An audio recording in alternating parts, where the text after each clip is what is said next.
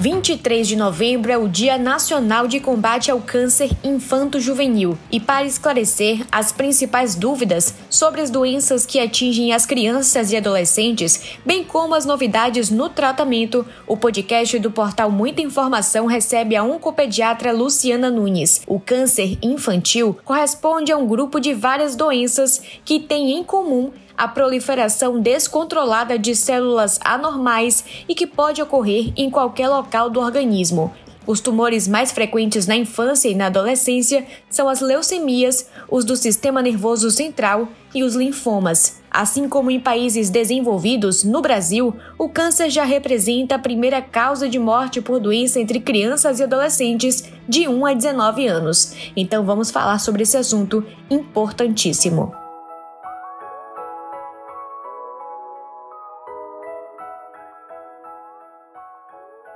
Olá, doutora, seja muito bem-vinda ao podcast aqui do Portal Muita Informação, tudo bem?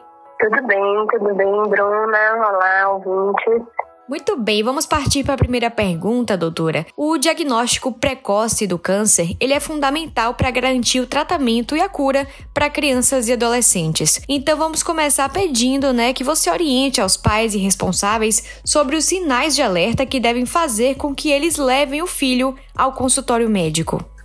Bom, essa é uma pergunta fundamental, né? Porque no câncer pediátrico, o que a gente fala é sobre diagnóstico precoce.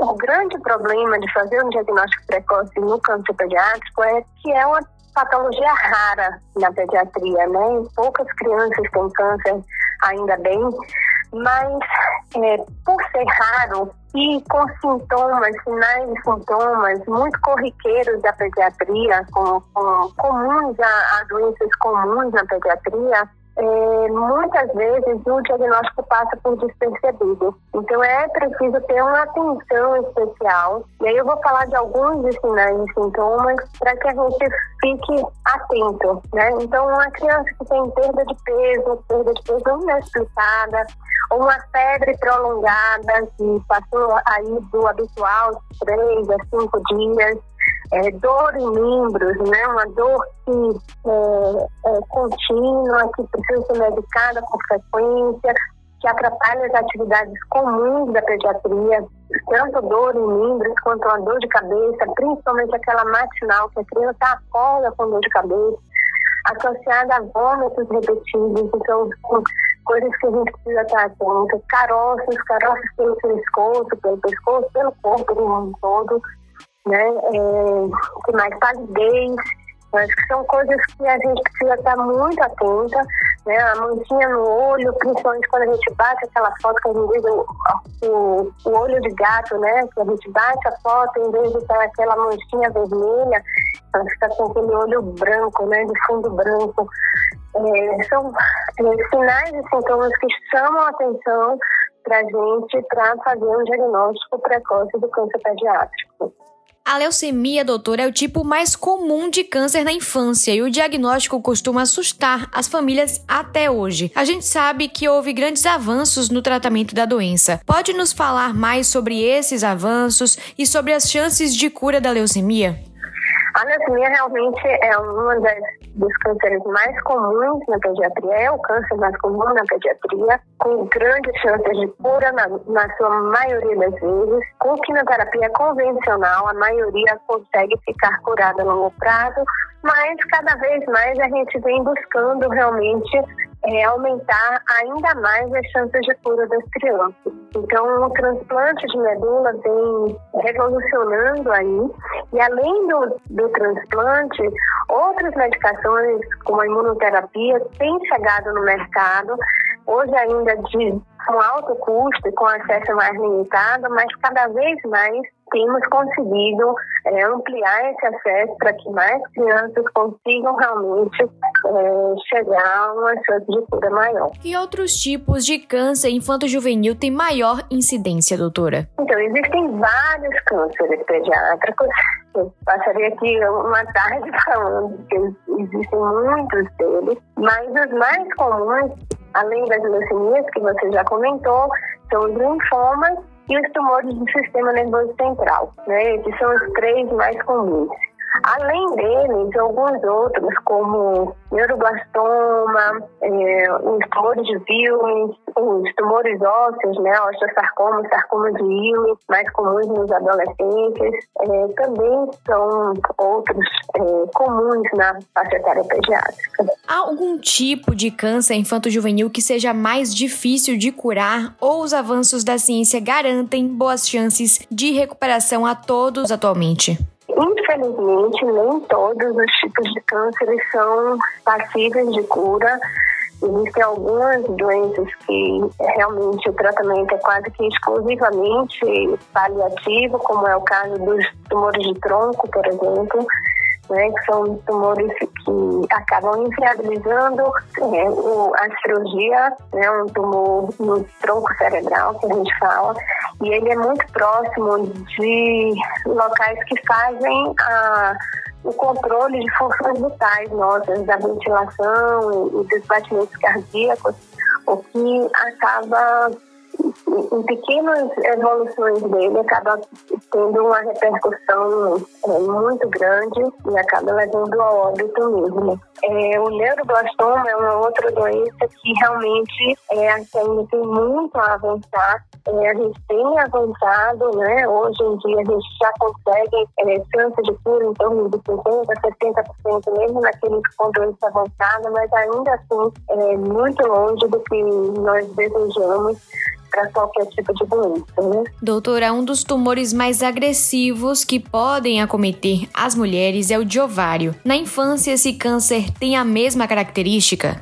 A gente também tem tumor de ovário na infância, um comportamento um pouquinho diferente do câncer de ovário do adulto.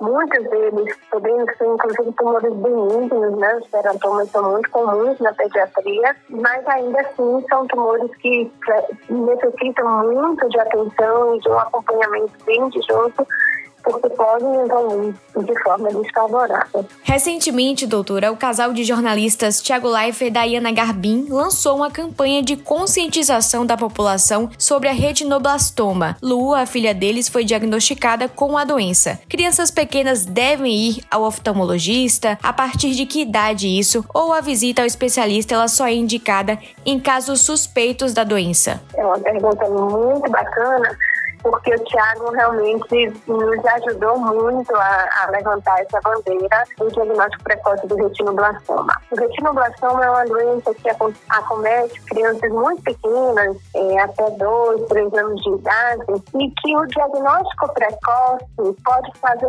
toda a diferença, não só entre viver ou morrer, mas também com a qualidade de vida, né? Porque se você fizer um diagnóstico bem precoce, talvez você consiga até preservar essa milhão. Então, o quanto que é importante a gente identificar muito precocemente, porque eventualmente a gente não precisa nem fazer uma quimioterapia. Então, a gente recomenda sim que façam um diagnóstico o mais rápido possível. Como é que isso é possível fazer? Através do teste do olhinho. Muitas maternidades já oferecem o teste do olhinho ainda na maternidade, né? Que você detecta. Mas ainda que faça o teste do olhinho, a gente recomenda que faça com o oftalmologista né, precocemente, ainda nos primeiros meses de vida, mesmo antes dos três anos, a gente deve voltar ao oftalmologista pelo menos uma vez ao ano, para que a gente possa realmente fazer um diagnóstico precoce. Naquelas famílias que têm história familiar de retinoblastoma, essas famílias merecem um acompanhamento com um geneticista né, para identificação de eventuais cânceres familiares, que não é muito comum na pediatria, mas o retinoblastoma a gente sabe que é uma das doenças que podem ser, ser comum em outros familiares e a gente fazer um diagnóstico ainda mais, fazer um, um acompanhamento ainda mais próximo com o oftalmologista nesse caso. Falando agora, doutora, sobre a abordagem multidisciplinar nos casos de câncer em crianças e adolescentes. Qual a importância dessa abordagem? De que forma isso é feito na prática? Eu adoro essa pergunta, porque eu acho que câncer é uma doença extremamente complexa e que não dá para um médico tratar sozinho, né? Então você precisa, é uma, uma doença que traz muito sofrimento, tanto para a criança quanto para a própria família, e que precisa de vários olhares, de vários profissionais com abordagens diferentes para que possa realmente contemplar todas as esferas de sofrimento daquela família, daquela criança. Então, o quanto que é importante a enfermagem é, no cuidado desses pacientes, né? As enfermeiras que estão ali diretamente no dia a dia, no, no tempo maior, né, de contato com essa família, quanto que eles precisam, não só de uma orientação do ponto de vista da enfermagem, mas de todo um cuidado mesmo dele social. A psicologia é fundamental, né? A gente é, precisa de um suporte emocional para essa família. Os dentistas são muito importantes, a gente faz muita quimioterapia com lesão da mucosa oral, e também para aqueles pacientes que têm algum dente cariado e tudo, eles precisam ter muito cuidado para que gente não possa ter um foco de infecção. Então, são fundamentais assistentes sociais, né, por tantos problemas que a gente pode ter de repercussão na vida do, do paciente, principalmente naqueles pacientes com menor condição socioeconômica. Então, esses pacientes precisam de uma ajuda realmente para que eles possam dar conta de tanta coisa que eles precisam financeiramente mesmo falando durante o tratamento. Nutricionistas também são fundamentais, porque toda a orientação nutricional, a gente sabe que aquele paciente melhor nutrido, ou aquele paciente que chega para você desnutrido, mas que consegue superar com melhora do, do, do estado nutricional, a gente sabe que esses pacientes têm maior chance de cura. Então, o quanto que os nutricionistas são importantes. E aí vem outros, né? Fisioterapeutas, fonoaudiólogos, terapeutas ocupacionais, todos esses são fundamentais. Aí, dependendo a cada caso, mais importantes ou menos importantes, mas são profissionais que são de ouro, assim, no, no tratamento. Vou lembrar ainda mais dois profissionais que no nosso dia a dia estão presentes, né? Que são os professores, né, na escolinha. Então, quando a gente fala de criança, o quanto que é importante a gente manter as atividades escolares, né, para que elas consigam ter um mínimo de, de dia a dia, de normalidade desse dia a dia. Isso é muito difícil quando as crianças estão hospitalizadas por muito tempo, ou mesmo quando não estão hospitalizadas, mas acabam ficando longe das escolas, mas manter as atividades são muito importantes para essa recuperação emocional até que seja. E por último, aquele profissional que cuida da nossa espiritualidade, né? Um capelão, ou no meu caso, eu tenho mais experiência de uma enfermeira que faz esse papel, é, da medicina integrativa, mas pode ser apenas um capelão, um padre ou, ou alguém próximo né, é, da família que faça esse papel para trabalhar um pouco a espiritualidade. Eu acho que é fundamental para que eles possam se recuperar melhor.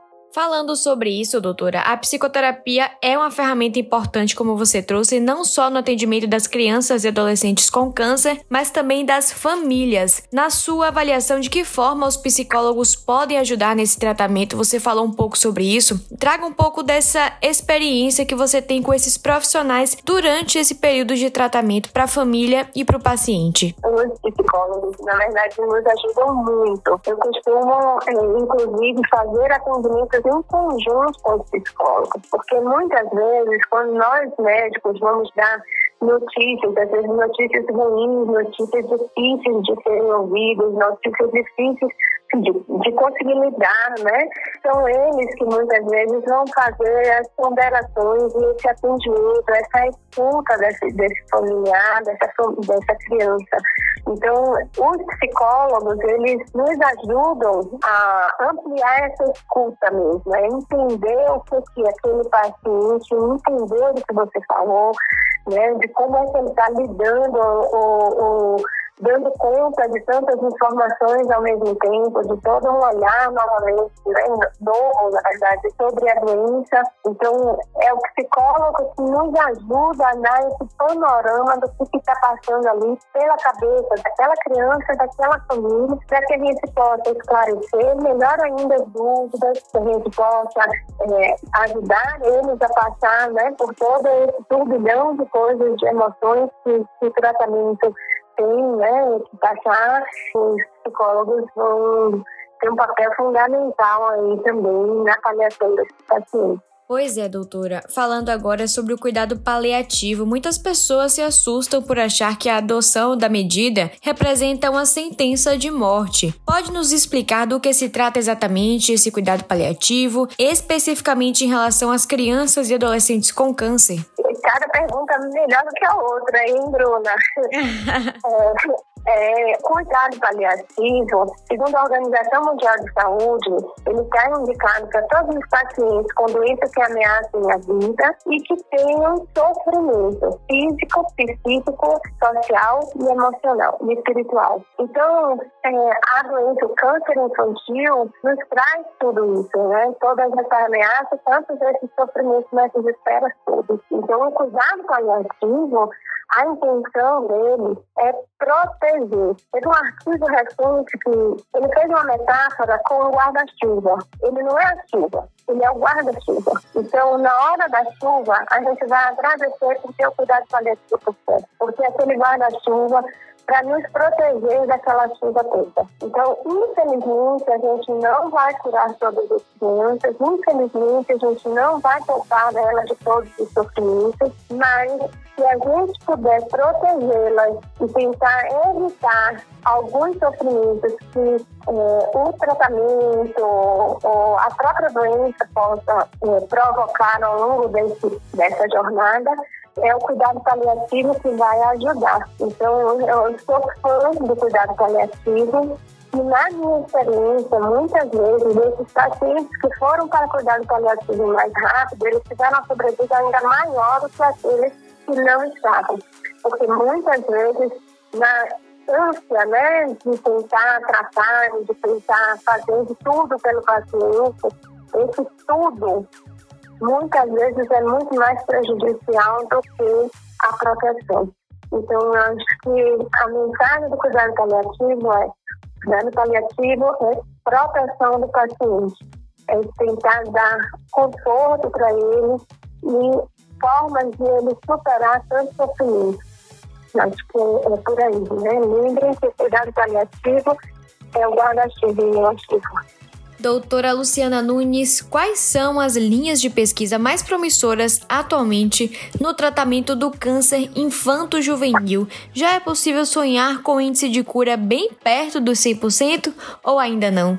Eu acho que esse, esse, é um sonho que todos temos, né? Sonhar é sempre é possível, mas eu acho que a gente ainda está um pouco longe disso é, embora a gente cada vez mais tenha buscado a medicina de precisão, né, tentando tratar ao máximo é, pacientes com anticorpos monoclonais ou com medicações com terapia-alvo. É, a gente tem realmente visto cada vez mais inovação, isso é ano a ano, o maior boom realmente vem dos últimos três ou quatro anos para cá, com o aparecimento realmente de muitas drogas para terapia-alvo. Isso, infelizmente, ainda não é acessível a todos os pacientes e a gente acaba restringindo muito o número de pacientes que recebem esse tipo de medicação, mas eu tenho ainda assim meu sonho de que aos poucos a gente vai é, aplicando para muitas, pedindo e brigando judicialmente, se seja, para que a gente possa baratear as medicações e cada vez mais dar mais acesso aos pacientes. Eu acho que é esse o caminho. Doutora, há muita dificuldade em lidar com o diagnóstico nessa faixa etária, porque, em geral, o câncer é associado a pessoas mais velhas, né? Então, que mensagem você gostaria de deixar para as famílias que têm que lidar com casos de doença em crianças e adolescentes ainda tão novinhos? Eu acho que é uma fase difícil da vida, mas procurem estar em um centro de referência, dentro desse centro de referência, novamente, vocês têm uma equipe enorme, multidisciplinar, interdisciplinar, trabalhando para que eles possam dar o melhor de si, né? E que seus filhos tenham o melhor tratamento possível. Então lembrem que vocês não estão sozinhos, é, estamos lutando junto com vocês e tenho certeza de que conseguiremos cada vez mais dar o melhor tratamento possível para eles. Continuem na fé de vocês, busquem somente a espiritualidade para lidar com tudo e é possível. Vamos lá, com sucesso. Tá bom, doutora Luciana Nunes, muito obrigada por esse bate-papo, por trazer esse olhar humanizado, né, da medicina e para um assunto tão delicado. E seja sempre muito bem-vinda aqui ao nosso podcast, ao portal Muita Informação, as portas estão sempre abertas, tá bom? Agradeço muito pelo convite, né, a sua base que me indicou para essa entrevista, aos meus hospitais, o Hospital Marcelo Gesteira e o Santo Isabel, que eu trabalho e a todos vocês, fico sempre à disposição. Siga a gente nas nossas redes sociais e até o próximo podcast.